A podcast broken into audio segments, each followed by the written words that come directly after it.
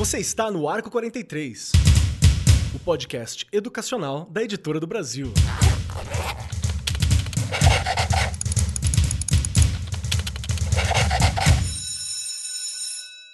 Saudações, saudações para você, meu querido professor, minha querida professora, você que está neste momento nos ouvindo no conforto do seu lar, no seu carro, indo para o trabalho, lavando louça. Tem bastante gente que ouve a gente lavando louça, arrumando a casa, que eu tenho certeza, porque é um lugar muito bom para você ouvir podcast, né? Você está ali fazendo alguma coisa e você já vai adquirindo conhecimento, trocando uma ideia aqui com seus pares que são amantes da educação, como você também provavelmente é. Seja muito bem-vindo ao nosso Arco 43 Podcast. E hoje, talvez o nosso bate-papo seja um dos mais importantes. E eu vou confessar aqui, logo abertamente, sem nem apresentar os convidados, as convidadas, sem nem apresentar a Regiane, que já está aqui comigo, que é uma das grandes falhas, na minha opinião, na minha formação. Porque eu não manjo de letramento, eu não sei fazer, alfabetizar alguém, e, e me dá um desespero tão grande quando eu penso nisso, porque eu acho que, pô, é uma coisa que eu deveria saber, mas vai ser resolvido. Dê-me tempo. E junto comigo aqui, sentada à minha destra, está ela, o idioma franco mundial, aquela que tem entrada e comunicação com todas as pessoas, ou aquilo que o Esperanto queria ser e que o inglês acabou se tornando. Regiane Taveira. Nossa! Aquela que tem o acesso de todos. Como você tá, Nossa, minha querida Rei? Me senti agora, hein? Você conseguiu me sentir.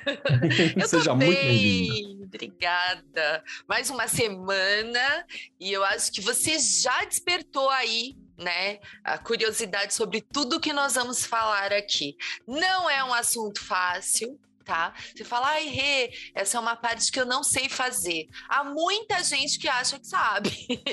Esse é, é o aí. grande problema, não é? A gente tem que tomar muito cuidado, porque é a base de tudo, né? Não é? A base de tudo. A gente precisa é, estudar, ter conhecimento para fazer, não é uma coisa simples. As crianças mudam a cada ano. Numa sala você tem diversas crianças que aprendem cada uma de um jeito. A gente vai discutir isso aqui no programa, que é um programa que eu já até aviso, dava para ser em três, quatro e olhe lá, viu? Porque não é fácil, mas há muitas coisas que vai dar com certeza, que acho que você já adiantou, com as nossas convidadas aí, a gente vai conseguir com certeza é, esclarecer ou deixar mais dúvidas, mas eu falo que todo aprendizado começa com o quê? Com dúvida. Então, isso é importante, mas a gente vai conseguir, com certeza, pelo menos despertar aí nos nossos professores e na nas nossas professoras vontade realmente. Quem já alfabetiza, de querer mais, como eu, né? Agora, quem ainda não, aprender, porque eu acho que é super importante. A gente pode ajudar aí muita gente, não só as crianças, não é? Perfeito, perfeito. E eu tô super seguro porque eu estou aqui com Regiane Taveira e grande elenco. Temos aqui nossas nobres bacharéis, especialistas e convidadas que estão aqui com a gente. Seja muito bem-vinda, Amanda Guimarães Silva, que é consultora de projetos da Super Autor. E é juntinho, viu, gente? É Super Autor, tudo juntinho, assim, o A maiúsculo para dar aquela diferenciada no visual, juntinho. Que é jornalista, publicitária formada pela Universidade Federal Fluminense e atualmente é redatora do blog Super Autor, onde ela escreve sobre educação infantil e tudo que abrange esta área, o que é muita coisa para se escrever sobre com certeza. Seja muito bem-vinda, Amanda. Como é que você tá? Tá tudo certinho por aí? Tá pronta para o nosso bate-papo? Tá tudo bem aqui, e aí, tudo bem? Bom, realmente é muita coisa que abrange a área da educação, então eu acabo pesquisando bastante, né? Apesar de não ser formada nessa área, eu acabo aprendendo muito enquanto eu pesquiso para escrever, e é uma área muito importante que merece toda a nossa atenção mesmo, principalmente no que diz respeito ao letramento. Incrível, incrível. Eu sou formado e não sei, sabe? Eu fico tão. Gente, eu fico desesperado. Vou, vou falar mais daqui a pouquinho. Deixa eu apresentar aqui nossa outra componente desta mesa incrível, que é a Pati Fonte, que é educadora especialista em pedagogia de projetos e educação infantil, consultora educacional, escritora, palestrante, conferencista, idealizadora do portal educacional projetos pedagógicos dinâmicos, que está aí para você dar aquela visitada. Seja muito bem-vinda, Paty. Como é que estão as coisas? Pronto para o nosso bate-papo? Tenho muitas dúvidas, já vou deixar claro. muito obrigada pela oportunidade. É um prazer enorme estar aqui hoje, poder trocar experiências com vocês, conversar sobre esse tema tão importante que é a alfabetização, o letramento, a formação do leitor.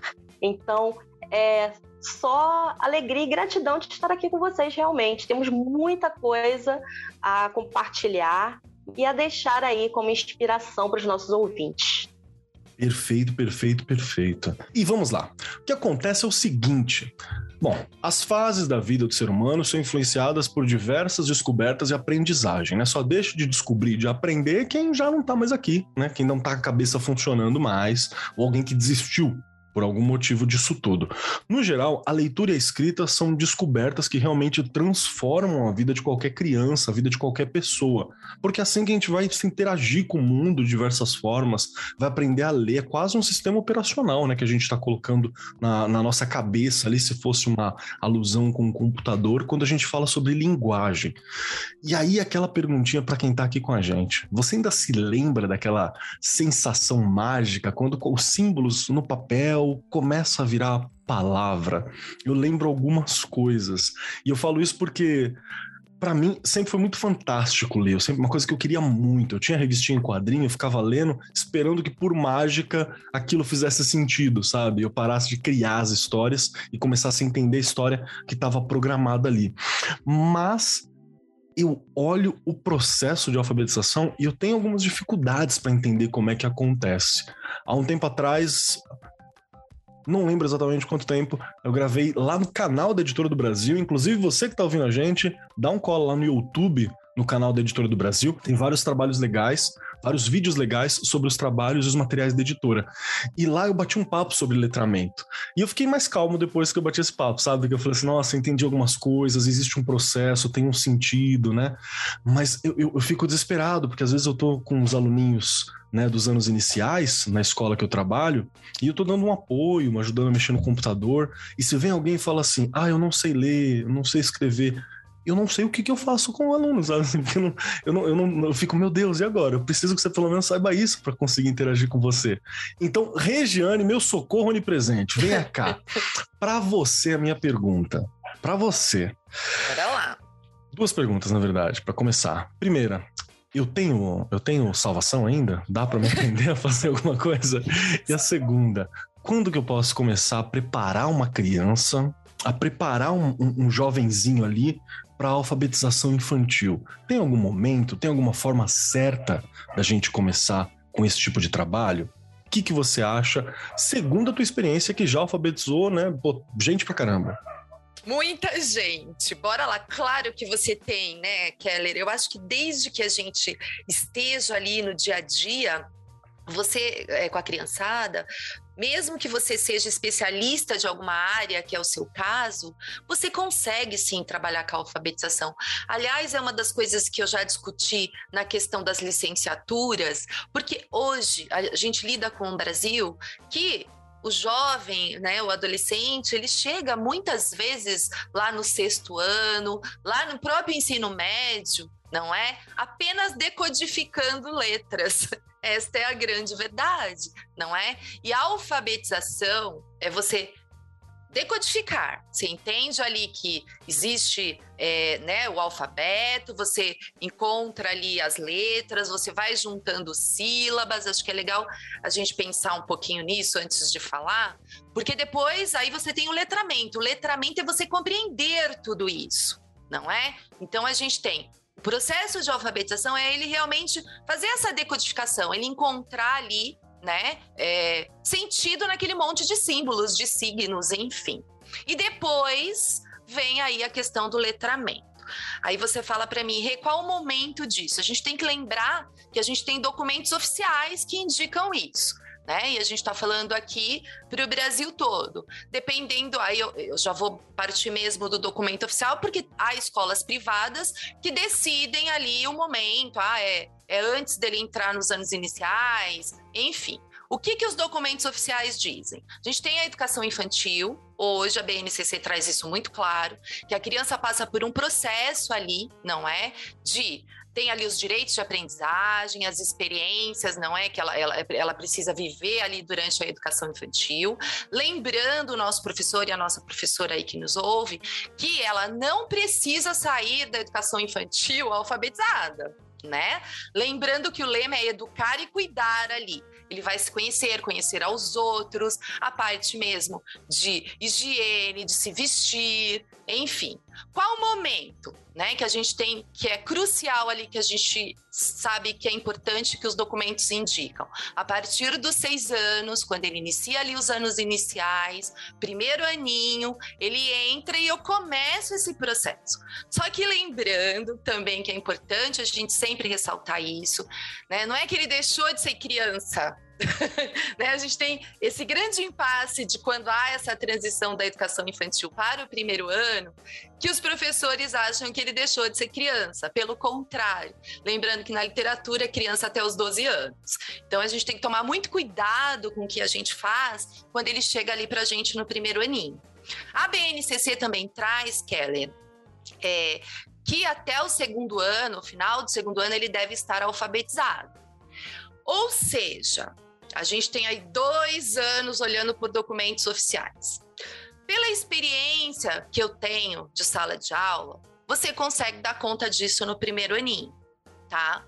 Até porque você tem todo um processo de Conheço quem é meu aluno, lembrando que eles não são todos iguais, há uma diversidade enorme. Eu tenho que fazer uma sondagem, eu tenho que entender deste mapa de sondagem, né? O meu aluno que está pré-silábico, o meu aluno que é silábico com valor, o meu aluno que é silábico alfabético e os meus alunos que estão alfabéticos. Ou seja, se eu tenho ali, né, diferentes é, etapas, eu tenho que ter diferentes o quê? Diferentes atividades. Então, esse eu acho que é o grande impasse de quando a criança chega na escola. O professor, ele acha que ele, pode, ele tem que começar do zero.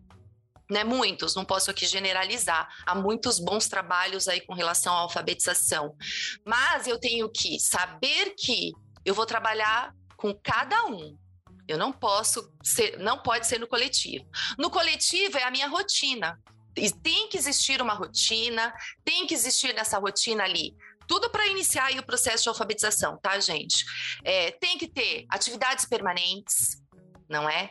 Sequências didáticas elaboradas para que eu desenvolva esse trabalho, pensar em alguns projetos, claro, e saber o que eu quero com isso e saber trabalhar com esse projeto. Lembrando aqui também que é uma é, é, sequência didática é uma coisa, projeto é outra. Então, Keller, eu vou falar o programa inteiro, né? Ferrou. É, o grande, acho que a grande coisa aí, a, a gente volta lá na teclinha que eu sempre comento, é a formação mesmo não é do professor e da professora, porque não é uma coisa fácil e eu tenho que compreender muitas coisas, entender de muitas coisas, psicologia da educação, né? Entender ali o processo de ensino e aprendizagem, como que essa criança aprende, para que então eu possa fazer as intervenções necessárias para que ela realmente chegue ao letramento. Perfeito, perfeito. Então, eu já, eu já precisava de ajuda mesmo, assim, tá vendo? Estou ouvindo você e tô falando, realmente eu preciso de ajuda para isso. De, deixa eu puxar aqui para Amanda. Amanda, vamos lá. Para você, me ajuda a sacar isso tem algum momento ou alguma forma específica para mim começar esse processo de alfabetização? Que letramento é diferente de alfabetização. Alfabetização é um projeto grande, é, alfabetização é um processo longo, né? E, e, o letramento é uma exposição, entender a diferença, o que, que é número, o que, que não é. É mais uma, uma aproximação, um primeiro passo. Se eu tiver errado, gente, por favor, me corrija, tá? E além de se ter um momento certo, o que, que para você é muito importante, talvez o mais importante para acontecer o processo da alfabetização das crianças assim? Bom, assim, na realidade, é muito importante que a criança ela tenha essa familiaridade com o mundo letrado antes mesmo dela ser alfabetizada, né? Então, isso parte muito da, da educação ali com a família, é construído na escola, mas também principalmente em casa. E os pais, eles podem iniciar a criança nesse mundo letrado, lendo para ela, criando questionamentos sobre histórias, incentivando que ela monte as suas próprias histórias, né? Eu tenho um irmão é, mais novo que ele adora contar as histórias dele e ele não está ainda em fase de alfabetização. Mas tudo isso faz com que a criança ela tenha uma aptidão pelo mundo dos livros muito maior, né? E principalmente deixando os livros disponíveis para a criança. É, alguns educadores, né, sempre abordam essa questão de começar mesmo a alfabetizar, a decodificar o, o, sistema linguístico a partir dos seis anos, mas eu acredito que essa familiaridade precisa acontecer ainda quando a criança está na pré-escola, para que ela, quando ela consiga ser alfabetizada de fato, ela tenha ali um processo de letramento mais fluido, né, mais lúdico, é, ela vai aprender ali a reconhecer as letras, sílabas, palavras, por meio de brincadeiras, enquanto os pais e quanto os professores professores também leem para ela. É, enfim, tem uma, uma gama de oportunidades aí para a gente ir tratando isso com a criança desde cedo, para quando ela chegar ao processo de alfabetização mesmo, isso acontecer de uma forma mais natural. Caramba, que bacana. Então, eu eu já gostei muito dessa fala, porque dá para a gente entender que mais pessoas trabalham no processo de letramento, não só o professor, né? Porque também fica muita coisa nas costas do professor, né, gente? Vamos lá. Né? Como se fosse só né, pela gente que fosse fazer esse processo, mas não. Tem uma participação muito grande da família nessa, nessa exposição ao mundo letrado, né? Então, eu já gostei disso. E para você, Paty, me ajuda a entender aqui. Ó, se tem uma idade certa para começar esse processo de alfabetização para você e o que, que você acha que é muito importante para o processo acontecer? Então, na minha opinião, é muito importante que os professores tenham consciência que alfabetizar realmente não é só decodificar é, é, os códigos linguísticos, mas alfabetizar é alfabetizar letrando, é o letramento em si. E que todo o processo da educação infantil, ele é a preparação para essa criança, quando chegar na idade é, certa, ter condições de ser alfabetizada com mais tranquilidade. Ser alfabetizada no sentido de estar pronta para pegar o lápis e o papel e realmente escrever. Porque é um processo que começa, eu acho que desde o nascimento e se perpetua a vida toda. É, não é um processo que termina o letramento, porque porque o letramento é você conseguir não só escrever e ler, mas você interpretar o que você escreve, o que você lê, você, você criticar, você refletir acerca disso. E é um processo amplo no sentido em que abrange não só um livro de literatura infantil, que sim, é fundamental que essa criança tenha acesso desde bebezinho, desde a mais tenra idade, que ela possa sentir o prazer, o gosto das histórias, e não ver aquilo como uma obrigação quando chega é, no primeiro ano. Sim. Mas é um processo amplo, porque ali você vê, tem as músicas, as receitas, você pode trabalhar as cantigas de rodas, você pode trabalhar tantas outras questões, poesias, quadrinhas, quadras. Então, a criança perceber que uma bula de remédio é, é importante, porque ali você tem informações de como utilizar aquele remédio, regras de um jogo, por exemplo, de tabuleiro tabuleiro que ela ganha. Então, o tempo inteiro hoje também com a tecnologia, as crianças têm acesso aí aos celulares, às TVs e, e aos tablets, enfim, tudo isso é, faz parte do mundo letrado,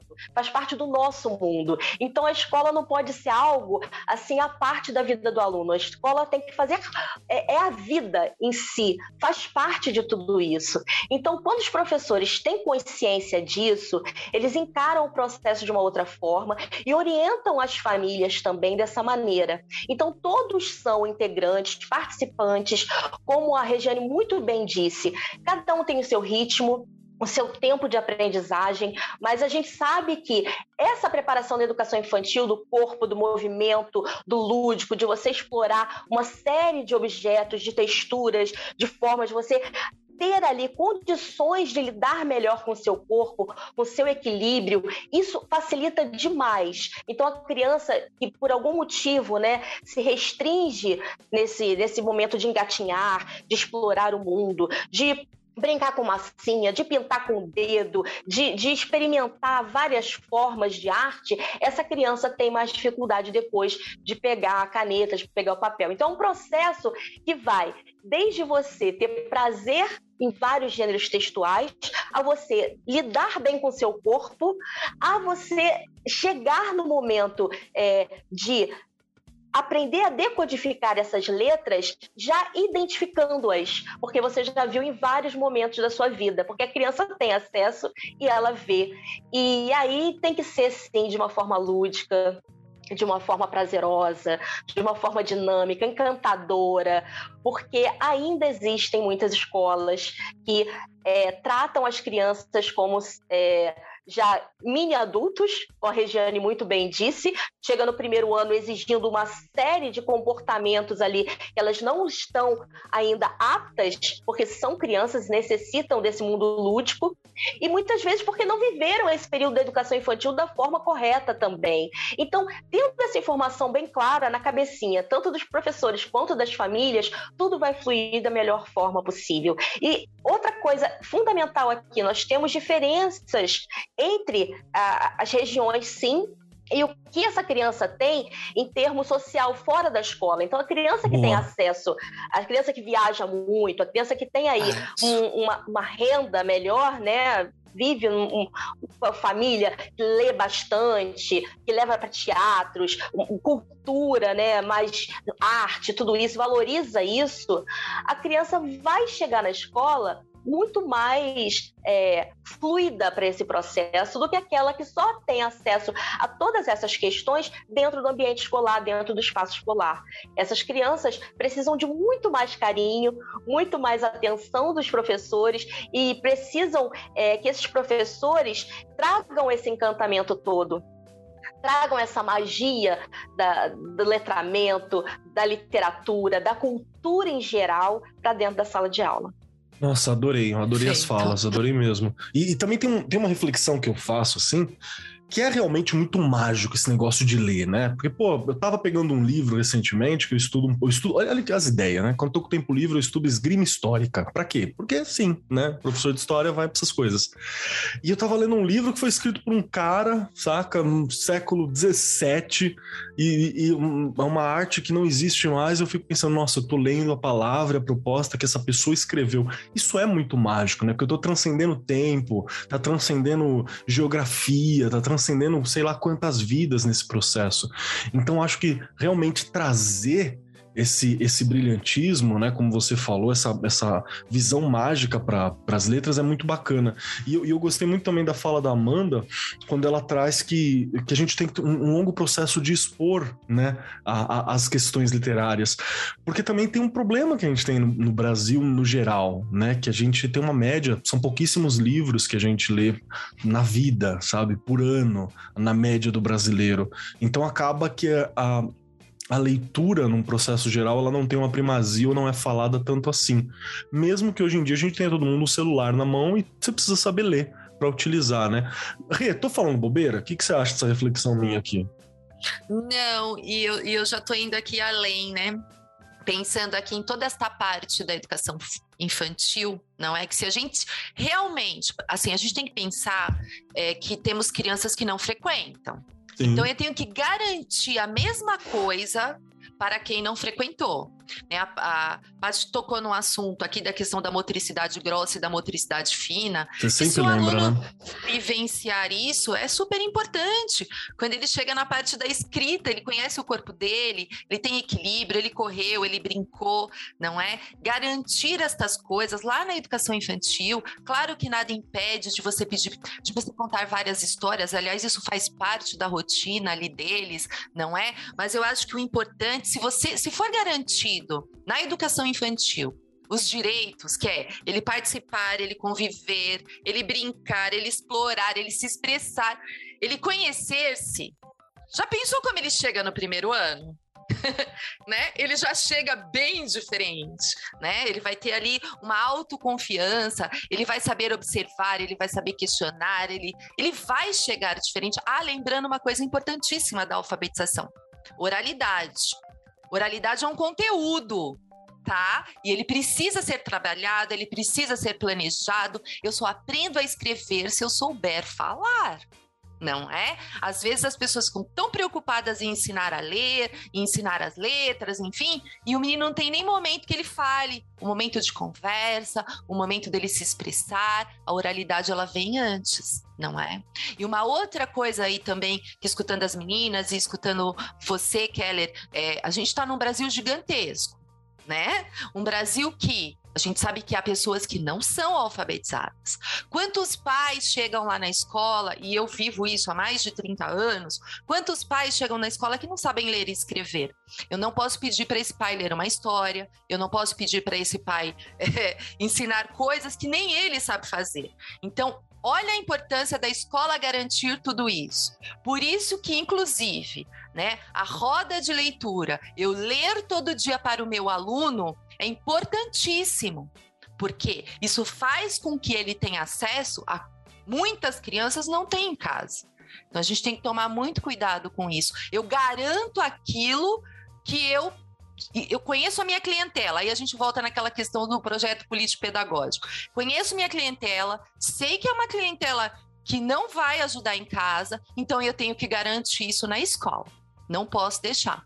E uma outra coisa fundamental, e eu já contei essa historinha aqui e vou contar de novo. Eu nunca esqueço numa viagem que eu estava fazendo e tinham senhores mesmo conversando assim da terceira idade e eles falando da escola como é que alfabetizava hoje não sei o que não sei o que lá daí o outro ah mas é por rótulo meu netinho tá aprendendo com não sei o que tá aprendendo enfim né? eu falo que é, a gente ensina de tudo quanto é jeito gente o importante é o menino ficar letrado mas vamos lá. E aí eu achei muito engraçado que uma das pessoas ali na conversa virou e falou assim: gente, mais importante é ensinar essas crianças a pegar no lápis. E tem gente que acha que ele já chega lá pronto para isso. E o professor também deve ensinar. Se ele não sabe, eu tenho que ensinar. Ai, mas ele veio da educação infantil, ele devia saber. Chega do devia saber. Há coisas que ele sabe sim, porque ele vive uma série de experiências antes de chegar na escola, como a Paty colocou aqui. Desde que a gente nasce, a gente está vivendo uma série de experiências. Né, cotidianas que vão nos levar ao processo de alfabetização, de letramento.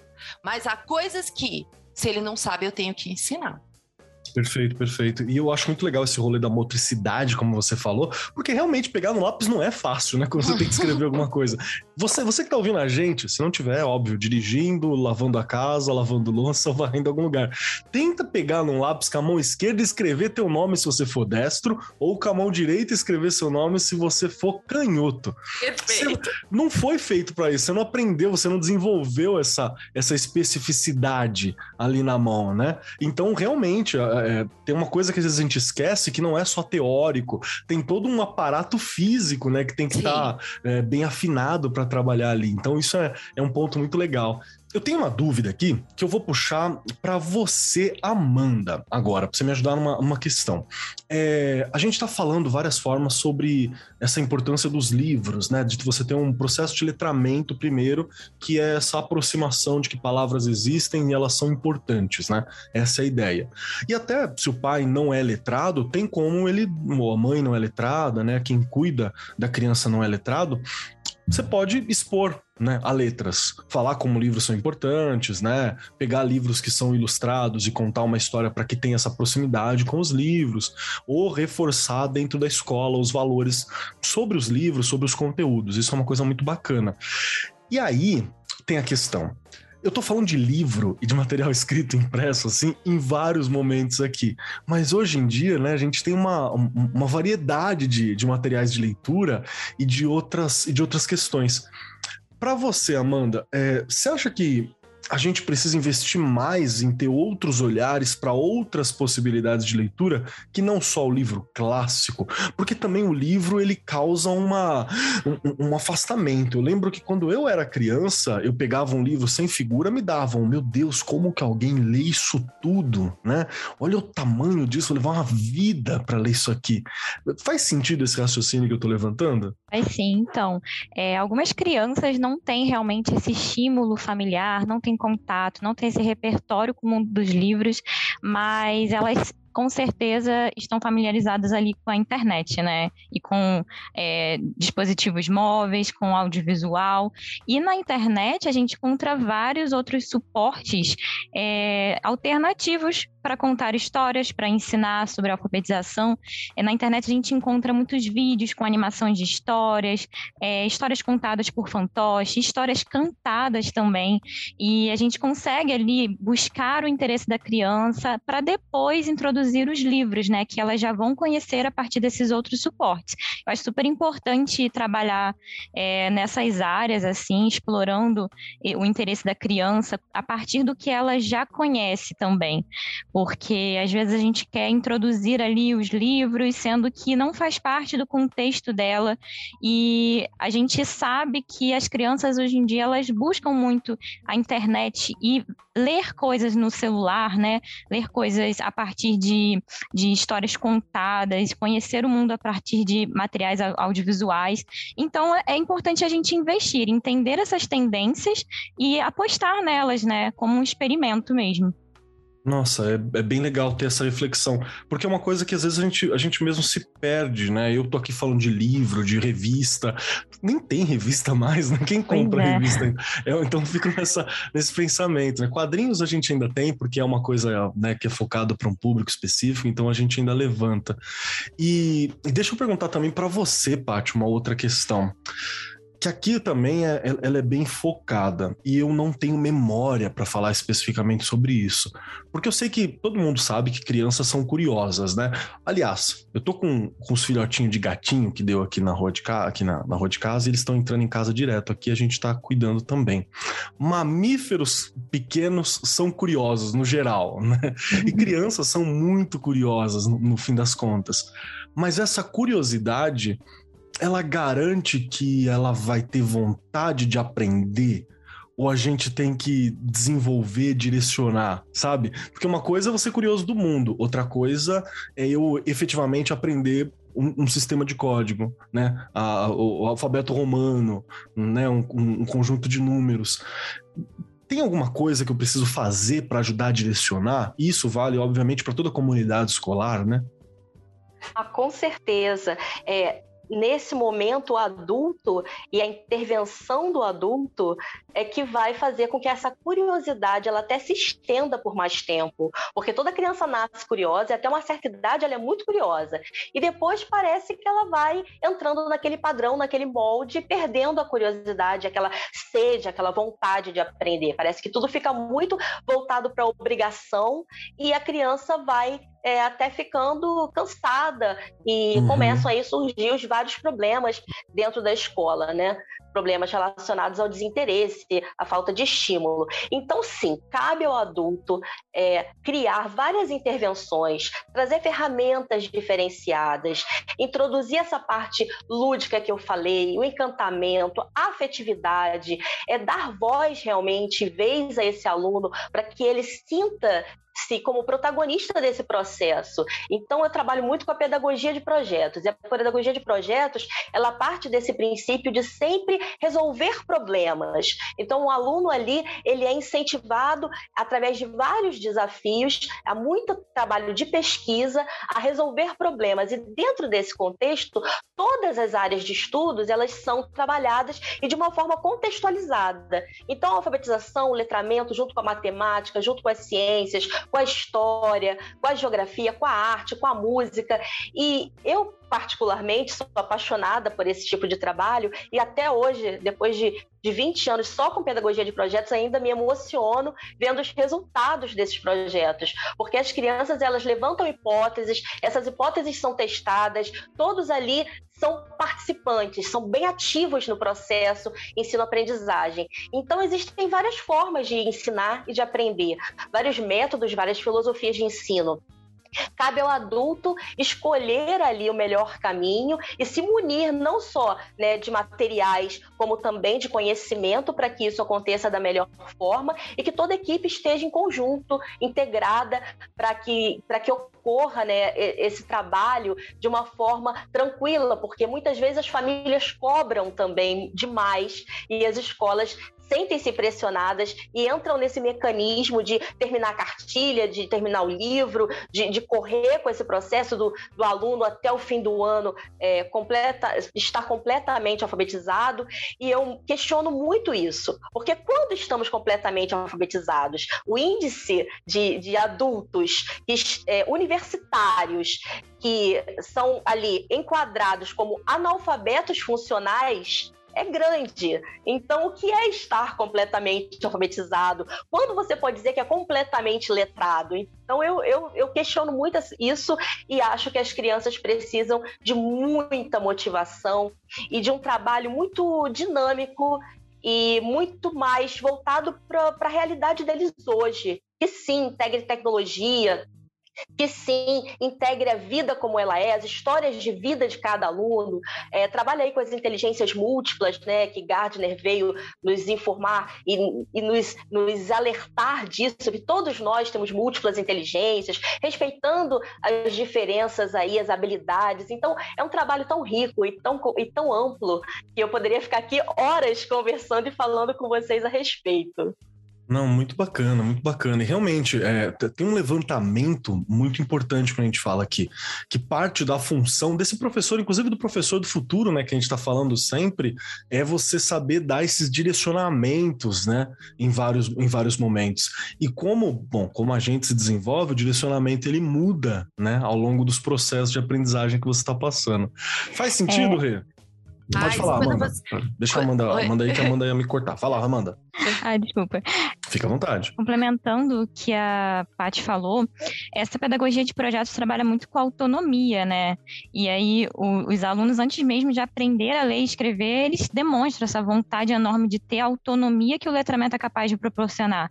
Então, é, durante esses anos iniciais, eles têm essa aptidão maior pela leitura justamente por essa busca de autonomia, por essa curiosidade que está muito marcante nesse, nessa fase do desenvolvimento. Por isso que a gente precisa desenvolver e aproveitar esse momento para continuar, que, é, fazer com que essa criança continue estimulada, interessada, porque realmente elas têm essa, essa aptidão, mas se a gente não, não estimular ao longo dos anos, essa aptidão vai é, se, se diminuindo, né? Perfeito, perfeito. A gente é assim, né? Se não for, se for pensar, a gente precisa dessas essas buscas sempre, né? E contínuas, senão a gente também dá uma, uma parada. Gosto e, muito. E colocando aí, né, Keller, só reforçando já o que vocês colocaram, essa questão da curiosidade, ela, ele, ele tem essa curiosidade para ele entender o mundo. Isso é mágico. Se o professor segue esse caminho que é peculiar, não é? De cada serzinho ali, no jeito de pensar o mundo, se ele segue esta, esse caminho, com certeza ele vai al alcançar ali as expectativas de aprendizagem. Eu acho que uma coisa importante da gente falar aqui também, né, que a gente tem que colocar, deixar muito claro que é, todo trabalho pedagógico ele tem que estar tá muito organizado, ele tem que ser intencional e planejado, como eu já disse aqui. Essa coisa de só com brincadeiras eu ensino, por favor, já passamos por essa fase aqui no Brasil, não deu certo. A gente tem que tomar muito cuidado, né? O construtivismo ele foi muito é, é, mal interpretado e a gente precisa entender que precisa ser intencional e planejado. Alfabetizar não é uma coisa tão simples. E olha, se ele tem toda essa curiosidade e eu vou por este caminho, eu vou conseguir chegar até o que ele compreende e aos poucos eu vou tirando ali o que eu quero não é? E aí eu volto a reforçar aquela questão, Keller, aqui, que a gente não pode deixar de falar, de saber em que cada é, etapa eles estão, tá? Se numa sala eu tenho 10 alfabéticos, três silábicos com valor, dois silábicos alfabéticos, eu não trabalho a mesma atividade. Então, isso é muito importante, porque a gente está falando aqui é, e generalizando algumas coisas, e o professor, tem professor que não sabe que isso é importante. Antigamente, na minha época de escola, ninguém queria saber disso. Eu fui alfabetizada com as sílabas, eu tinha que ler, eu tinha que é, é, entender aquilo e acabou. né? Não é mais assim que a gente aprende. Regiane, esquecemos o tradicional? Não, há muitas coisas boas da metodologia tradicional que a gente ainda usa, tá? Aliás, quando o seu aluno aprende de um jeito, você pode ensinar do outro. Não, ninguém, você não deve deixar de, de ensinar de jeito nenhum. O importante é que ele se alfabetize e depois ele chegue ao letramento. Então, a gente despertar essa curiosidade, aí vem aquela coisa que eu falo que a gente tem um material muito bom aqui na rede de São Paulo, né, no estado de São Paulo, que é o ler e escrever, gente gente. É um material maravilhoso. Eu fiz várias formações com esse trabalho, com esse material.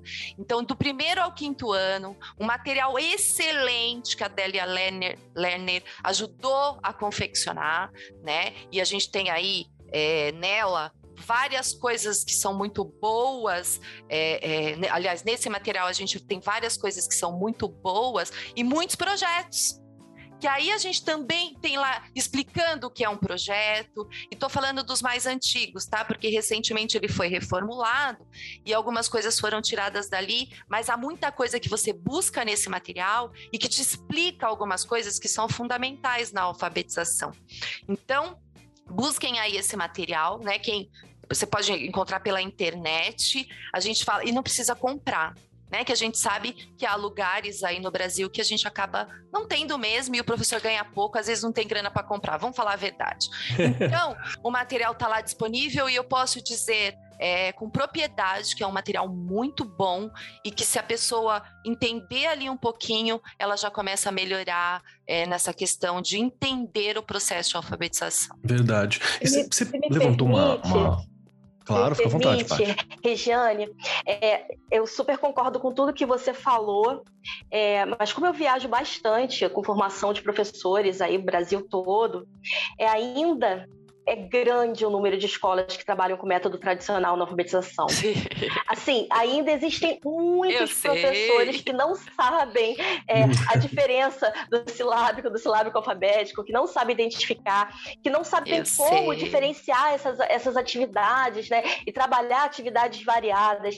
E, é, e é muito triste essa realidade, mas é preciso falar, a gente precisa colocar Sim. isso até para para dar né, um, um, um pouco de inspiração aos professores que ainda estão nesse caminho, que é possível mudar, que é possível transformar, que existem tantos materiais, como você disse, disponíveis, tanta coisa boa para que, que dê o suporte necessário, e não dá mais para ensinar como nós fomos ensinadas, como no, nossos pais foram ensinados, e ainda é uma maioria, infelizmente. Olha, eu aprendi que aquelas cartilhonas bem antigas, né? Também. Que até ficou, até ficou com, com uma ideia pesada. O pessoal falou assim, ah, é caminho, não sei o quê. Né? Eu, não, calma, gente, né? tem outras formas. E aí eu, eu quero puxar uma pergunta aqui que me surgiu, que, que eu vou fazer uma rodada, assim. Qual método você acha mais bacana, ou você já utilizou para alfabetizar seus alunos. E, e, eu quero puxar, pode ser você, Paty, um método assim que você fala, nossa, esse aqui foi legal, eu já comecei. Amanda, qual que é o teu método preferido que você fala, nossa, esse aqui é bacana. E a Rê, eu sei que já alfabetizou via televisão. Olha só, que doido. Tava lá na televisão alfabetizando milhares. Então, é Paty, começa para mim, por favor. Olha, eu quando alfabetizava, eu seguia muito a, a Magda Soares e o socioconstrutivismo mesmo. É, mas é claro que a gente faz esse trabalho muito interligado, né? Eu fazia esse trabalho muito interligado com tudo que fosse possível ajudar o aluno. Depois eu passei a trabalhar mais com a pedagogia de projetos e, e aí entrei muito nesse, nesse, nessa filosofia de projetos. E os projetos, eles abrem um leque de, de, de oportunidades, assim. Você pode trabalhar todos os métodos. Já sou também montessoriana, tenho curso de Montessori, já trabalhei com o método montessoriano e, e gosto muito do Montessori, porque as crianças com deficiência e as crianças com dificuldade de aprendizagem, elas precisam demais do concreto. E, e o Montessori traz isso, né? Todo, todo, esse embasamento do concreto, que às vezes a gente tenta nos outras, nas outras filosofias e metodologias, mas não com, com, a, com a forma de ser do método montessoriano. Então, esses dois são os meus prediletos.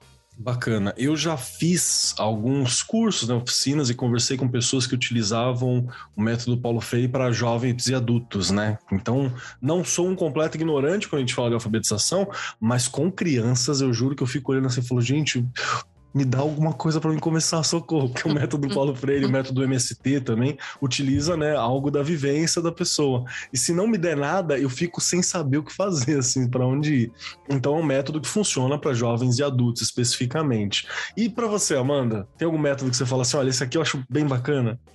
Bom, eu tô muito com a Paty, né? O método montessoriano é um dos que mais, assim, me encantam, por justamente tratar a criança como um indivíduo, né? Ali eles não tratam é, o coletivo, é realmente buscando ali desenvolver cada criança no seu tempo e por não dividir também por idades, né? Tudo isso é muito bacana, assim, de ver na prática, é uma experiência muito legal para a criança, que vai ser levada por toda a vida, né? E dos métodos tradicionais, mas tem um também que eu gosto muito, que é o método fônico, que é aquele que a criança aprende associando sons e palavras. Eu acho que esse método é muito legal é, por é, explorar a musicalidade, né? Então a música ela tem um poder muito grande de engajar a criança, de trazer ali é, referências, também trazer um pouco mais de simpatia da criança no processo educacional. E o método fônico é, é muito bacana por isso, por explorar algo que está no cotidiano da criança e que faz com que a aula né, seja bem lúdica, bem divertida. Nossa, que legal. E para você, Rê, o que, que, você acha? Assim, tem algum método que você, fora o método televisivo, né? Que, gente, eu ainda acho muito louco como que foi se alfabetizar à distância e no meio do processo pandêmico que a gente teve, né? Você que está ouvindo a gente, 2035, enquanto esse programa está sendo gravado, a gente ainda está ali entendendo se a pandemia está acabando, né? Muita gente vacinando, o índice diminuiu muito bem, as escolas estão reabrindo no Brasil inteiro, está voltando de certa forma, mas a gente ainda está naquelas, né? Você está voltando, vai ficar voltando, como é que tá? Então, tem essas, essas questões. E a Rê participou de um processo né, de, de, de, de crianças iniciais na TV, né? A distância, né? comecinho né? de tudo, né, Kelly? Aí, Lá no Rê? comecinho. eu peguei primeiro aninho mesmo, quando eu Oi. era convidada apenas ali. E não é fácil. Porque você tá dentro das casas. E um pai, por exemplo, não entende em que, em que etapa o filho dele está ali de alfabetização. Então, é, é muito complicado. Você a trabalhar atividades, por exemplo, voltadas para o construtivismo na TV e o pai olhar e falar: mas o que, que ele vai copiar? Como é que entende? Então são coisas, e olha, estamos falando do começo aí de 2020, 2000 e 2021, né? E eu acho que é muito difícil. E a gente sabe que nem todas as crianças também tiveram acesso, né, Keller? Por isso, a gente já está tendo um levantamento aí que o número de crianças que não estão alfabetizadas é bem grande. A gente falando do estado de São Paulo, pensando no Brasil todo, eu fico um tanto assustada e já comentei aqui no programa que vai levar uns 10 anos para a gente recuperar e olhe lá, né? Mas você me perguntou do, do que eu uso, eu uso tudo, tudo que eu conheço, porque eu acho que é inadmissível uma criança é, estar na fase de alfabetização e eu não alfabetizá-la. Então, eu vou, óbvio, né? É o que eu disse, primeiro vou detectar em que, em etapa, em que etapa ela está, né? Eu gosto de trabalhar muito em grupos, acho que eu já comentei isso aqui. Eu falo que são minhas ilhas, então eu tenho ali as crianças que estão. Que tem, tem, toda, tem toda um macete né, de você alfabetizar também. É, você vai colocar sempre próximo. Então, se o meu aluno é alfabético, eu ponho ele com silábico alfabético ali que aí o silábico alfabético vai pular, né, para o próximo. Se ele é pré-silábico, eu ponho ele ali sem valor. Algumas técnicas, por isso que eu falo que a gente tem que entender todo esse processo para que a gente possa então trabalhar ali em sala de aula, né? Olha uma coisa besta, né? Parece que é besta, mas eu brinco nos meus cursos. A criança, por exemplo, tá pré-silábica. O que é o pré-silábico? Ele usa letra, número, ele usa tudo ali na hora dele escrever. É, eu mando ele escrever cachorro, ele põe 200 letras, tá? Ou não. Enfim, ele não está entendendo ainda o que ele está fazendo. Ele, ele vive num mundo letrado, ele sabe que ele precisa usar um monte de símbolos ali naquele momento, mas ele não sabe ainda, porque para ele não tem valor, né? E aí você começa a brincar ali com ele de falar uma palavra e bater palma a cada sílaba. Gente, Isso faz com que ele pule do pré-silábico para o sem valor. Isso você brincando ali no dia a dia com a criança. Nossa, Regiane, é, é verdade, para quem ainda está estudando ou começando, que não é fácil, gente. Eu levei muitos anos para entender tudo isso, ainda falta muita coisa. Porque é o que eu disse, por que, que eu uso tudo?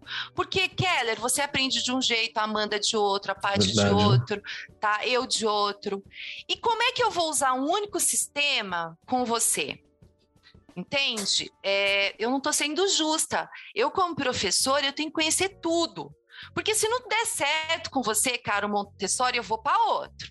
Se não der certo, eu vou para outro. Eu vou para tudo que tiver que ser, mas minha obrigação é fazer o Keller sair lendo e escrevendo e compreendendo o que ele está fazendo. Eu, tenho, eu cobro muito isso de mim e nas minhas formações eu brinco muito e falo desta questão de o que eu preciso ensinar. Eu preciso alfabetizar? Então, cara, eu vou alfabetizar de qualquer jeito, no sentido qualquer jeito, assim.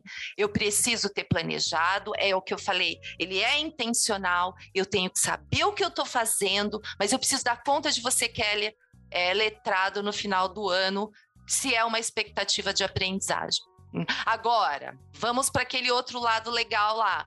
Eu tenho que entender de é, o que é dificuldade de aprendizagem e o que é né, transtorno de aprendizagem. Isso também o professor tem que entender. Porque se o Keller tem uma dislexia, se o Keller tem um déficit de atenção, se o Keller, entendeu? Tem algum outro, eu preciso também saber e saber assim, detectar para mandar para um especialista e a gente ter ali um respaldo de alguém que é especialista nisso para eu te, alfabetizar é um contingente, né, para entender, porque nem todo processo é o mesmo. Gente, como é complicado esse rolê de alfabetização, eu vou te falar assim de coração. Vocês que estudam, que trabalham nisso diretamente, com formação e tal, e criando conteúdo, é realmente uma parada que eu tenho que bater muita palma, porque é muito incrível. E, e é básico, né? Se você não desenvolve essa questão, você não consegue desenvolver. Hoje em dia, você fica excluído do processo social, né? Porque tudo é mensagem, né? Tudo é texto. Até tem áudio também tem, mas muita coisa ela tá num, numa, numa, mídia escrita, então é sempre meio complicado. Eu quero puxar uma, uma questão, a gente daqui a pouquinho tá indo para a nossa parte final do programa, que, que eu acho que é muito importante quando a gente fala de criança, uma das coisas mais importantes que a gente está falando é sobre esse encantamento do mundo, né? Criança é incrível. Tem um, tem, tem um, um, um vizinho que passou aqui em casa, né? Um, um menininho, ele estava aqui em casa, minha mãe também estava aqui, e ele entrou aqui em casa, assim, e ele viu umas pedrinhas que eu tenho, e a pedra era a coisa mais legal do mundo mais legal do mundo, assim. E para mim é tipo uma pedra, né? Legal que tá aqui em casa, mas para ele é uma pedra incrível. Aí ele foi viajar recentemente, ele me trouxe duas pedras porque disse que eu gostava de pedra, porque tinha umas pedrinhas aqui. E, e eu fiquei, nossa, gente, que incrível como olha o mundo, essa imaginação poderosa que a gente tem aqui. E aí, Amanda Guimarães, aí vai a minha questão a imaginação ela tem essa importância quando a gente fala do conhecimento, porque tem aquela velha frase do, do Einstein, né, que inclusive nosso querido Felipe, aquele moço que o pessoal, o nosso ouvinte já sabe que existe o Fê, que ajuda a gente nas pautas, que está aqui por trás. Ele colocou aquela, aquela frase clássica do Einstein, né, que tem imaginação é o que te leva mais longe, por isso mais importante que conhecimento entre aspas, né, porque ela é uma, um termo colocado. E eu te pergunto, a imaginação ela tem essa importância toda? Se sim, para você, por que que tem essa importância toda? Dá para me ensinar partindo da imaginação?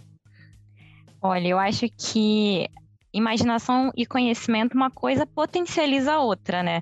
E ali na escola a gente, os alunos eles criam um suporte para a imaginação a partir do conhecimento e uma pessoa com repertório consegue imaginar muito além, né? Então, a cada novo conhecimento adquirido ali na escola, na, na rotina, em casa, na vida mesmo em geral, a nossa mente se expande, pode criar, inovar, imaginar ainda mais. E assim, trabalhar a partir da imaginação é, é muito é, possibilitador, né? É muito importante estimular esses dois aspectos, porque imaginar é essencial, mas conhecer também é muito importante. E, assim, puxando um pouco para o projeto Super Autor, né? A gente faz com que as crianças imaginem histórias.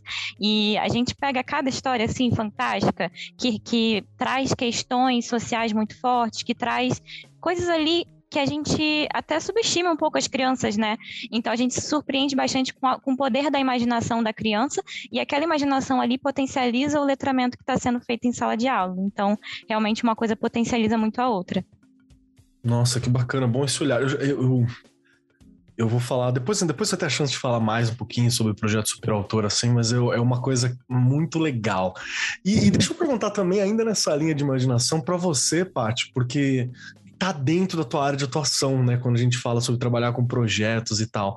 Porque tem alguma forma, eu sei que tem, tá? Mas eu quero que você me explique aí para nosso ouvinte também, da gente utilizar esse processo da imaginação e da curiosidade para dar uma aula, para trabalhar com projetos de uma forma que seja mais interativa e mais criativa também pela participação, né, dos pequenos ali ativamente no processo, porque isso que é o projeto, né? Você colocar a mão na massa, você sentir, você desenvolver, você construir algo que pode ser um, um, um porte físico, pode ser um, um processo no fim das contas, mas como que é para você? Como que o professor pode aproveitar essa imaginação para construir a imaginação é fundamental, esse faz de conta e entrar no mundo da criança. O professor muitas vezes ele fica distante, ele se coloca é, muito distante desse mundo infantil e a criança necessita vivenciar isso.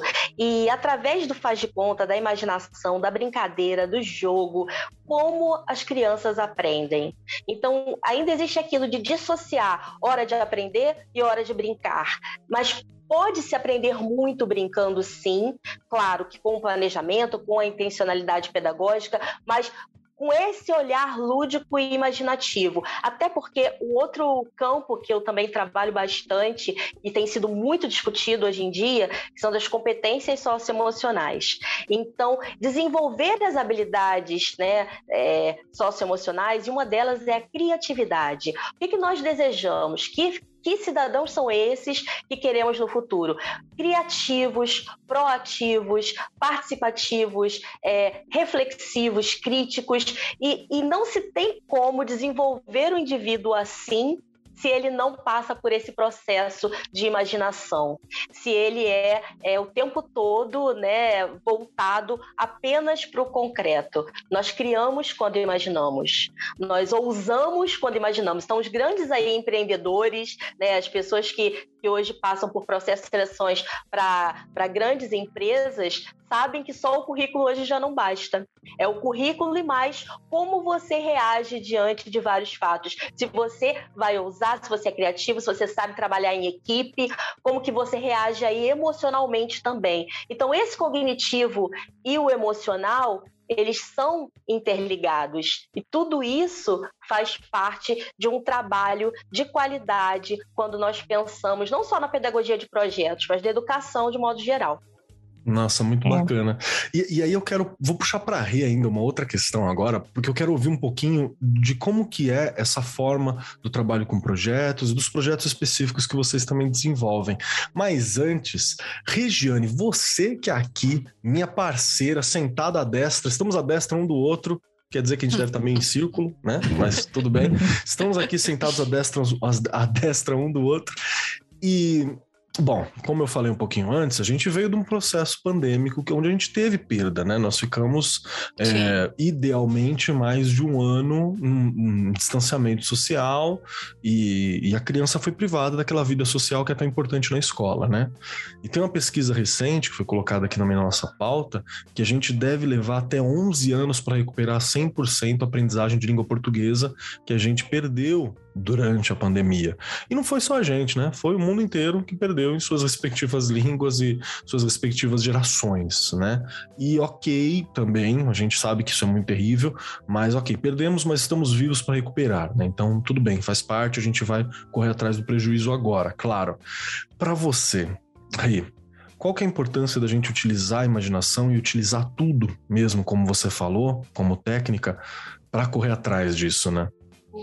Olha, é, já é, de novo falando aqui do nosso material que nós temos do Ler e Escrever, ele traz uma coisa bem interessante, porque a gente tem que pensar, eu penso muito, é, eu tenho uma vivência de escola privada, mas a minha grande, eu falo que o meu grande negócio é a escola pública, porque a gente tem que pensar que há uma, né, tem escolas que não tem espaço, que a infraestrutura é ruim.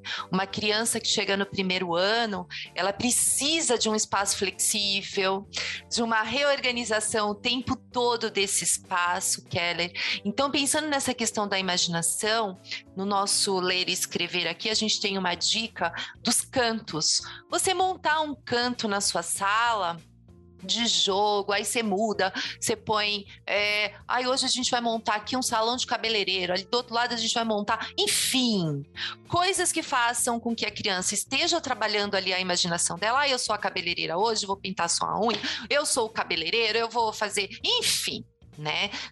Coisas que levem ela, a, a, criança, a ir trabalhando essa imaginação, e você vai conseguir fazer com que ela esteja ali o tempo todo, como a Paty lembrou, colocou aqui e a gente fala também, já falou em vários programas, a questão das competências socioemocionais, ela vai estar tá trabalhando o diálogo, ela vai estar tá ali os conflitos, as questões, né, do que tem num salão. E aí eu posso brincar com estas palavras, né? Ela tá, lembrando, tá em processo ali. Então, com o que, que começa esmalte? né? Vamos olhar lá. I, né? Esmalte. É, então, tá vendo? E aí, estas brincadeiras, ah, hoje vai ser o canto dos nomes, né? O nome da criança em processo de alfabetização tem que estar na sala, faz parte, gente, por favor, né? Uma sala, um ambiente alfabetizador, aliás, a gente precisava de um programa para falar disso. A questão do ambiente alfabetizador, tem toda uma organização desse ambiente. Mas esses cantos, Keller, vai fazer com que as crianças tenham ali este momento de imaginação. Onde eu faço esse canto, Rê? Na minha sala sala, vai também lá para fora da sala, não é? Brinca, vai, monta espaços diferentes. Essa coisa de ser flexível também vai fazendo com que a imaginação deles vá ficando melhor, né? Com que eles criem mais, não é? Eu lembro da gente levar é, nessa última escola que eu estava como coordenadora, é, antes da pandemia, a gente é, levamos as crianças para fora, isso do quarto ano, e a gente estava trabalhando é, um projeto com eles é, relacionado. A, eram alunos que não estavam bem alfabetizados, não estavam letrados. E eles foram escrever, tinha criança que deitou embaixo de um banco, e ele falou que ele estava embaixo de uma ponte, que era ali que ele estava se imaginando. Ou seja, né? Falando do quarto ano, ele tinha ali 10 anos, beirando os 10 anos. Eles precisam disso o tempo todo não é? Essa questão de se imaginar é que eu vou fazendo com que vá fluindo as questões do processo de ensino e de aprendizagem. Perfeito, perfeito. Olha que reflexão bacana. E agora acho que é um bom momento para a gente ouvir um pouquinho de como que é o processo que vocês mais utilizam, como é que são os projetos que vocês trabalham e até se tem alguma forma do professor que está ouvindo a gente, o professor que está ouvindo a gente, ou adaptar, ou entender, ou se inspirar para como trabalhar dentro de sala de aula, porque a gente tem aí 11 anos para correr atrás do prejuízo, né? Essa é a grande ideia. Então, Amanda, fala um pouco para mim, por favor, de como que é essa construção, esse trabalho criativo, essa descoberta de histórias, essa construção de histórias, né, que tem dentro do projeto Super Autor.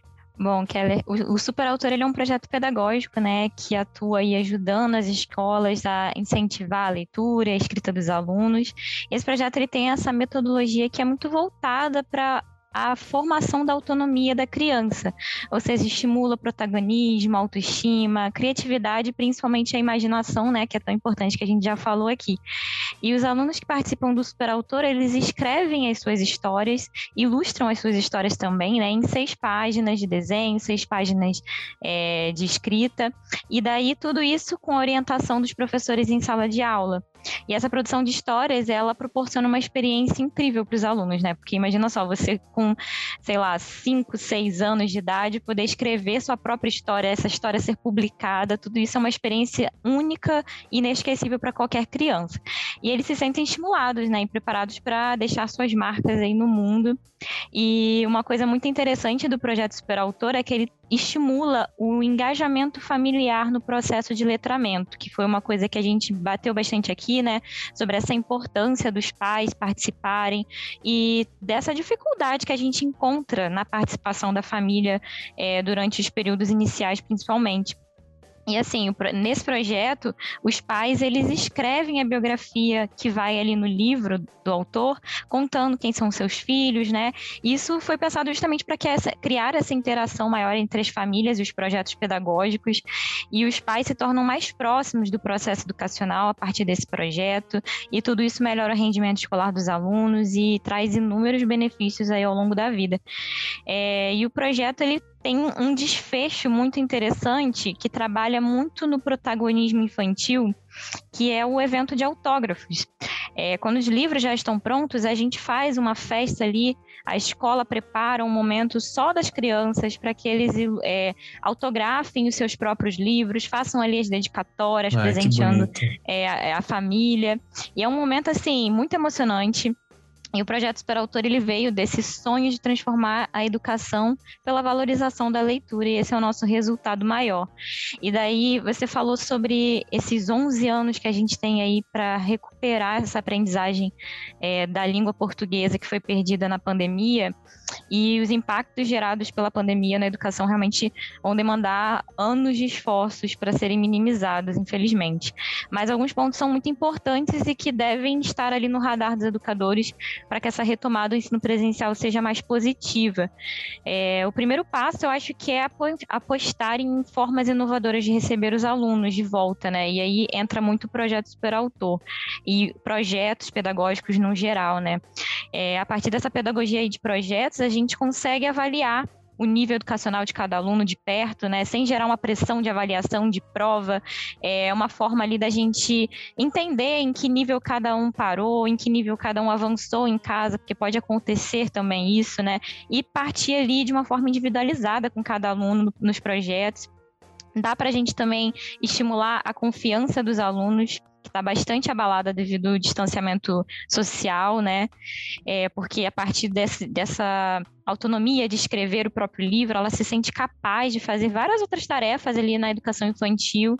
E também dá para entender de que forma os alunos estão vendo o mundo nesse momento atual, depois de tantas coisas que a gente passou e a partir dessas histórias escritas eles conseguem transmitir um pouco o que eles estão pensando. E enfim tudo isso dá repertório suficiente, né, para que a escola trabalhe aspectos pedagógicos, emocionais, né, socioemocionais como a Paty falou e sociais dos alunos em busca de melhorias no letramento infantil. Nossa, sem contar que é tão importante a gente estar tá externando um pouco disso tudo que a gente passou, né, do que foi o processo. Pois e só é. você ter a chance de colocar para fora de uma maneira criativa, isso é incrível, assim. E dá devido às, adaptando as devidas proporções, né, para quem quiser dar uma olhada, acompanhar o, o, projeto como é que funciona e você consegue fazer alguma coisa, talvez não tão, né, não tão arrojada, não com tanta metodologia, mas uma coisa semelhante na sua realidade também. Acho que é um bom olhar, né? Muito bacana, Com muito certeza. bacana.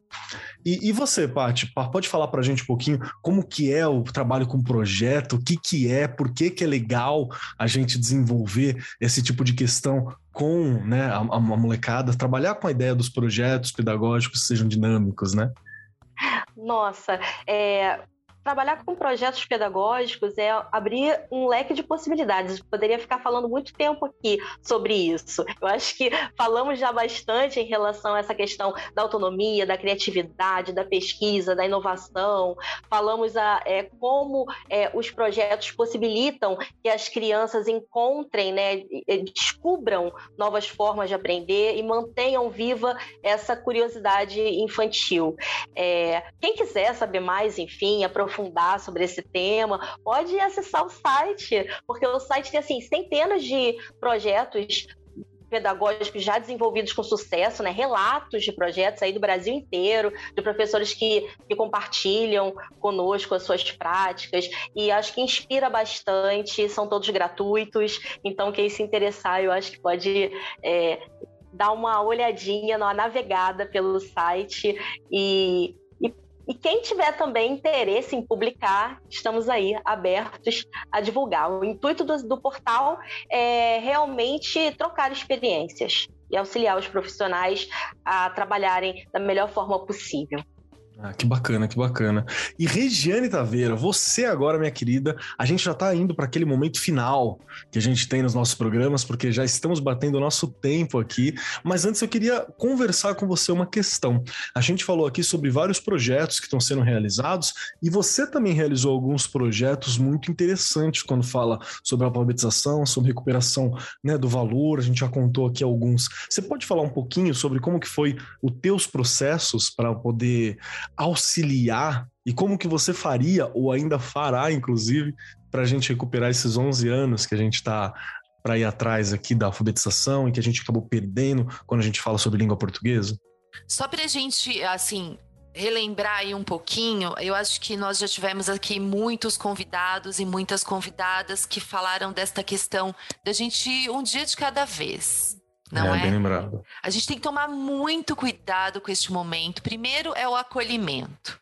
Entender que muitas famílias perderam muitas pessoas, conhecidos, né? É, enfim, e a gente tem que saber lidar. Não é gente, nem só a gente saber lidar com isso, fazer com que a criança entenda tudo isso. Não é fácil. Então é um momento em que eu tenho que pensar muito mais em como eu vou acolher este ser, este jovem, não é? Para depois eu pensar é, nessa questão do que ele perdeu, em que momento ele está ali da aprendizagem, aí vem todos os tipos de sondagem. Lembrando que sondagem não é avaliação, é uma entrevista. Eu faço com o meu aluno, né? Mesmo ele estando alfabético, é legal eu saber porque como ele está escrevendo, ele está usando é, parágrafo, ele usa pontuação, ele não usa. E na matemática, porque a gente fala tanto da questão da alfabetização na língua portuguesa, mas e a alfabetização matemática? Em que etapa ele está? Então, tudo isso, mas assim, tem que ser muito, eu acredito que bem devagar, tá? E claro, com muita organização, eu fazer, é, a gente teve aí esse boom das famílias se envolverem na educação. Eu já comentei isso aqui no programa também. Vamos fazer com que isso continue a escola. Nós precisamos desses pais lá na escola, né? Nós precisamos que esses pais deem continuidade ao nosso trabalho lá em casa. Mas se ele não conseguir, a gente tem que dar conta na escola. A escola tem é, é essa, é, é esse o dever da escola. Eu desculpa, eu bato muito nessa tecla porque eu estou e vivo em escolas que eu sei da realidade, eu não vou cobrar de responsáveis, é, eu falo responsáveis, coitados, que perderam o emprego. A gente também tem essa grande né, esse grande desafio aí, que eu já escutei esses dias de um pai, ele falar: Eu tô mais preocupado em, em pôr pão na minha casa, dona Regiane. Ele tá errado? Não, hum. gente, ele tá certo. Então, eu tenho que. Talvez a escola, neste momento, vai ter que dar muito mais conta de coisas que a gente reclamava lá atrás, né? Ai, mas a escola tá assumindo um papel de mãe, de pai, de. Gente, você lidar com, com criança, com adolescente, você vai mesmo, tá? Ai, mas Regiane tem que saber dividir. Eu não consigo sair da escola, fechar o portão e esquecer os problemas dos meus alunos. Me desculpa, eu não sou esse ser humano. Então, muitas coisas a gente vai ter que fazer e pensar para esse retorno, que a gente teve um retorno pequenininho agora, mas acho que para o ano que vem, 2022, a coisa é bem grande. E aí a gente vai ter que estar tá muito bem, além de formados, a formação em serviço continuar, a gente poder trabalhar de verdade as nossas. Nós também temos angústias, nós também temos coisas que precisamos acabar, é, é, é, complementar né, no, no, nosso, no nosso dia a dia. E a gente vai precisar muito, muito do apoio da escola, falando aí dos gestores, né, da questão mesmo, né? Diretor, vice-diretor, coordenador, pessoal da diretoria, pessoal das secretarias aí desse Brasil. A gente vai precisar de muito apoio, de muita ajuda. E, gente, um dia de cada vez. Senão a gente não vai dar conta, não. Perfeito, perfeito. Bem lembrado, Rê. E com isso, a gente chega aqui nos momentos finais do nosso programa. Deixa eu avisar agora, nossas queridas convidadas, Amanda e Paty, que o nosso ouvinte, que tá ouvindo a gente, você, você que tá ouvindo a gente agora aí, lavando louça, varrendo a casa, dirigindo, eu tô ligado. Você que tá ouvindo a gente, sabe mas a Amanda e a Paty talvez não saibam que quem está aqui com a gente tem que responder três questões para conseguir cestar, porque o nosso ouvinte também tá ligado que nós gravamos na sexta e eles ouvem na quarta. Então, para a gente poder cestar, ter um fim de semana aqui, tem que responder três questões dificílimas, porque aqui é ensino tradicional, prova, aquela coisa toda, para conseguir ter esse prêmio do fim de semana para descanso. E para começar, ouçam bem as três questões, hein?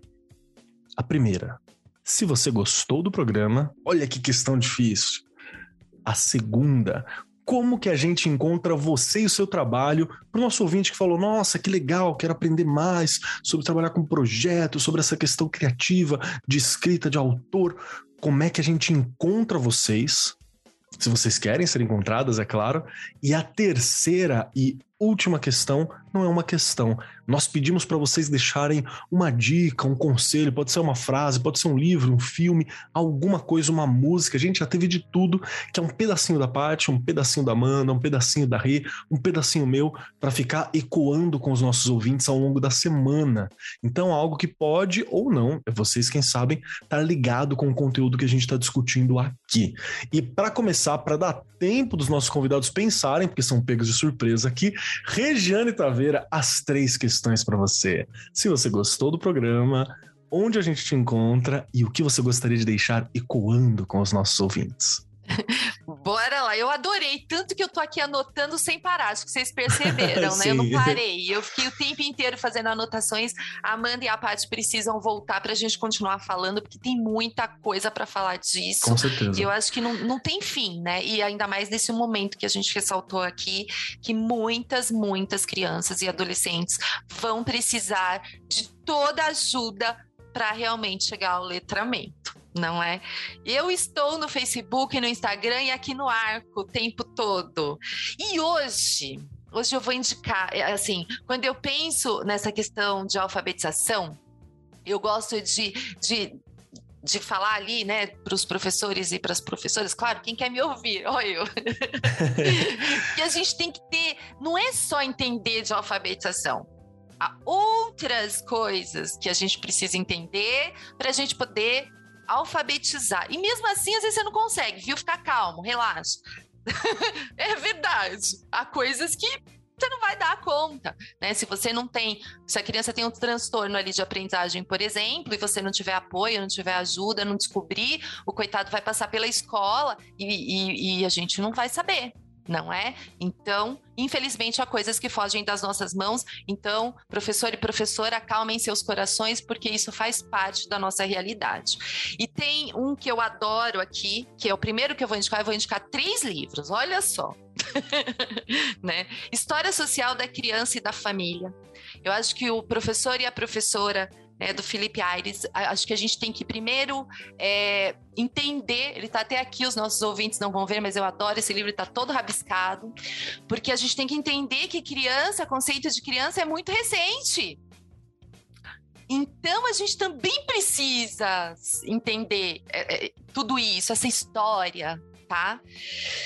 Então, já a primeira dica. E aí vem da Marta Koll, o do Vygotsky, que eu acho que a gente precisa compreender a questão na psicologia da educação, símbolos, os signos, é, o que é zona de desenvolvimento proximal, coisas que eu tenho que compreender para chegar lá na escola, independente do ano que eu dou aula. E aí, quando eu tiver é, entendendo um pouquinho de tudo isso, você não vai entender de tudo isso, porque nem eu entendo, eu, eu continuo lendo e relendo. Você vai ali para os livros de alfabetização. Já falei que o material do Ler e Escrever aqui da rede é muito, muito bom. Ele está aí desde 2007, depois veio o EMA em 2011. É porque eu usei, eu sei que é bom, gente, senão eu não ia falar tá? Vocês sabem que eu não puxo sardinha para lado nenhum. O material é bom mesmo. E aí a gente tem o livro é, também da Ana Teberoski aqui, da Liliana, que é Além da Alfabetização. Também é um livro que eu gosto muito, é um livro que não é recente, mas ele é um livro muito bom. Então fica aí as três indicações de livros que foram importantes na minha formação e que ah, espero que ajude aí vocês também. Muito bacana, eu adorei a indicação do Felipe, que é do, da história social, né, da família e da criança, porque eu, eu tenho, tenho, um trabalho dele sobre morte, que eu li na universidade, que eu li também, que ele é muito bacana. Ele é um historiador medievalista, né, francês, que ele vai na linha do Georges Dubai também. Para quem é da história, conhece né, o, o trabalho, é muito legal. Boa indicação, vou até botar na minha lista para reler.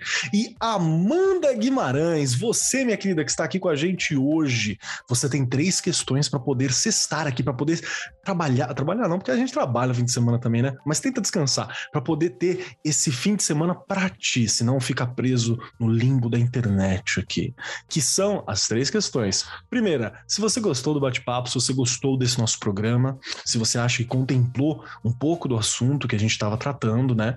Segunda questão, como é que eu encontro você? Como é que eu encontro o seu trabalho? Como é que eu aprendo mais? Como é que eu acompanho o que você está fazendo na internet, o projeto da Super Autor? Como a gente faz para saber mais?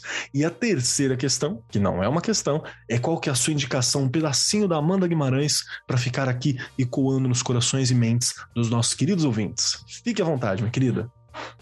Bom, primeiro eu adorei o programa, assim, foi um espaço que realmente precisa ser feito, é um lugar que precisa ser compartilhado mesmo. A gente realmente precisa de lugares assim para falar sobre esses temas, né? E acredito que assim, a gente não consegue contemplar o assunto todo, porque é muito amplo, mas só de deixar assim um pedacinho, é uma curiosidade, uma pontinha de reflexão na cabeça das pessoas já, já vale, né? E, bom, a Superautora ela pode ser encontrada pelo site superautor.com.br. É um site bem fácil, fácil de encontrar na internet. É, lá a gente tem como acompanhar o projeto, né? Como se inscrever também no projeto, entender melhor como que ele funciona. Tem um botão lá de experimente na sua escola, que você já preenche um formulário e começa a, a se inscrever. E a gente tem também alguns conteúdos educacionais, né? Porque a gente trabalha nessas duas frentes, em conteúdos e projeto. E lá no, na nossa parte do blog tem os artigos sobre educação, tem uma parte também sobre educação para pais e responsáveis. Então, o, blog ali se divide em duas partes, né? Uma, uma para pais, uma para educadores. Temos também materiais para baixar. Enfim, só navegar lá que vocês vão encontrar muita coisa boa. A gente também tem as redes sociais, né? Arroba superautor. Você encontra a gente no Facebook e no Instagram. E no YouTube também, Super Autor, que a gente posta lá alguns vídeos é, sobre educação, ensinando, assim, ajudando um pouco mais a, os educadores nessa missão. E a frase, assim, que eu queria deixar ecoando durante esse final de semana até quarta-feira, né? Quando vai ser publicado o podcast. Bom, a frase é: Ler não é decifrar, escrever não é copiar da Emília Ferreira. Essa é uma frase que a gente já usou em algumas campanhas, é uma frase assim muito marcante para mim, eu acredito para toda a empresa, porque fala muito sobre essa esse trabalho que o superautor faz, né, que é ajudar a letrar muito além de alfabetizar. E é isso que eu queria deixar por aqui. Muito bom, muito bom. Amanda, muito obrigado pelo teu tempo, muito obrigado por estar aqui com a gente, obrigado por compartilhar esses olhares, essas questões dos projetos, essas alternativas, né, a esse processo todo da alfabetização que a gente tem e o quanto urge a gente refletir sobre isso, pensar sobre isso e trabalhar isso nos próximos anos que estão à frente. Muito obrigado pelo seu tempo, muito obrigado pelo carinho e atenção. Valeu mesmo, viu? Obrigada a você. e vamos lá Pati Fonte, minha querida Pati. Temos aqui então três questões para você, para poder ficar livre no fim de semana, livre para trabalhar, porque a gente é professor, a gente trabalha quase sempre, né? Mas tudo bem, livre ali para poder desenvolver, descansar, trabalhar para fazer tudo que tem e não ficar presa no limbo da internet. três questões para você. A primeira delas é claro. Se você gostou do programa, se você acha que contemplou, se foi bacana para você. A segunda, como que eu encontro a Paty, o trabalho da Paty? Como é que eu encontro isso tudo dentro dessa grande rede que a gente tem? E a terceira, o que, que você gostaria de deixar ecoando conosco, nos acompanhando até o próximo programa? Ah, eu adorei, foi maravilhoso. Eu espero ter a oportunidade de voltar, porque realmente o tema é muito amplo e conseguimos aqui deixar uma pontinha de inspiração para os profissionais que, que têm interesse nesse tema né, de alfabetização e letramento. Bem, a parte fonte vocês encontram na internet em todas as redes sociais. Agora, meus livros, se alguém se interessar, é, são vendidos no site da editora WAK, WAK Editora. É o portal que eu falei, né, que é o site educacional, é projetos pedagógicos dinâmicos. Então é só jogar no Google rapidinho, a pessoa encontra. E tô lá no Instagram, no Facebook, YouTube e tudo mais. Vai ser um prazer poder continuar aí compartilhando, trocando experiências com todas as pessoas que sentirem afinidade com a minha fala. E a frase que eu quero deixar aqui para encerrar é uma frase de Paulo Freire. Ele diz assim: educação é um ato de amor e, portanto, é um ato de coragem. Então, que não nos falte todo esse amor e toda essa coragem para continuarmos aí em prol de uma educação mais dinâmica, mais prazerosa, lúdica, encantadora, de qualidade para as crianças que tanto precisam de nossa interferência. E é isso. Perfeito, perfeito. Paty, muito obrigado pelo seu tempo, obrigado por estar aqui com a gente, obrigado por compartilhar a tua experiência, a tua vasta experiência lidando com projetos e lidando com educação infantil. agradeço muito mesmo. Foi muito bacana a gente poder trocar essas figurinhas e com certeza espero que você possa voltar, espero que a Amanda possa voltar para a gente sentar aqui e conversar mais sobre outras formas né, de alfabetização, sobre métodos, sobre várias outras questões que a gente ainda tem. Muito obrigado, viu? Eu que agradeço, agradeço muito. Obrigada a vocês pelo convite. Show de bola. E agora falta eu. Eu quero cestar também, gente, por favor. Eu quero dizer que eu adorei o programa, adorei o bate-papo. Para mim é algo que precisa muito ser entendido e que a gente tem que fazer o possível para explicar um pouco mais para todos os professores, os profissionais da educação, as pessoas que têm a educação como paixão, porque realmente é mágico. Assim, a comunicação é uma coisa mágica e eu acho que todo o processo de letramento, de alfabetização, ela é incrível. E é um processo que não acaba rápido, não acaba cedo, né? Eu hoje ainda pego alguns livros que eu falo, meu Deus, o que, que eu acabei de ler? E aí você volta um pouquinho para dar uma lida, porque precisa às vezes de uma atenção, de uma mente específica, de um espírito específico para você entender determinados conteúdos. Isso também é um desenvolvimento do processo de alfabetização até hoje, né? Fase adulta e por aí vai. Isso é muito bacana.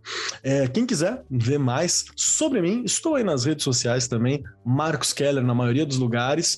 Você me encontra toda semana aqui no Arco 43 Podcast, discutindo sobre educação, que eu acho que é muito importante, ajudando a construir com esses meus parceiros, meus amigos, convidados que estão tá aqui, com a Rê, construindo esse próximo momento dos educadores que a gente tem que correr atrás, como a gente falou aqui anteriormente. E a minha indicação, a minha indicação é uma daquelas coisas muito reveladoras sobre quem eu sou. Então, lá vai, hein? Lá vai tá saindo num canal chamado Paramount Plus ou Paramount Mais, não sei como é que tá sendo traduzido, uma série infantil de Star Trek em desenho. Eu gosto muito de Star Trek, assim, muito. Bobo Alegre. Eu tenho blusa de Star Trek, tenho um emblema de Star Trek na minha mochila de trabalho, assim. Eu gosto muito, muito mesmo.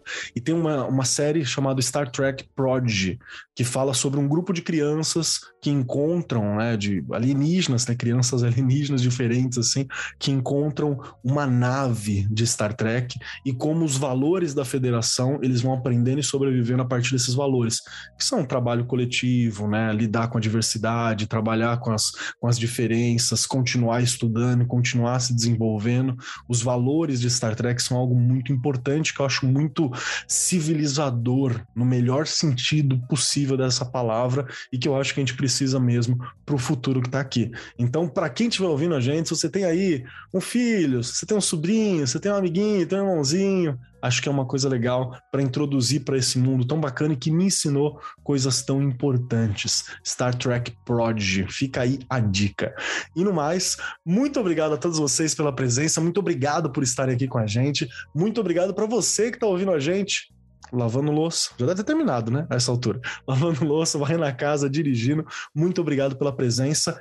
E no mais, eu sou Marcos Keller e até semana que vem. Este programa foi apresentado por Marcos Keller e Regiane Taveira. Gravação e edição Agência Bowie. Produzido pelo Departamento de Marketing da Editora do Brasil. Gerência de Marketing Helena Poças Leitão. Coordenação de Marketing Lívia Garcia. Siga-nos nas redes sociais: facebook.com barra Editora do Brasil, twitter.com barra Editora do Brasil, instagram.com barra Editora do Brasil underline oficial e youtube.com barra Editora do Brasil. As opiniões expressas no programa são de responsabilidade dos respectivos convidados e não expressam necessariamente a opinião da Editora do Brasil ou de seus colaboradores.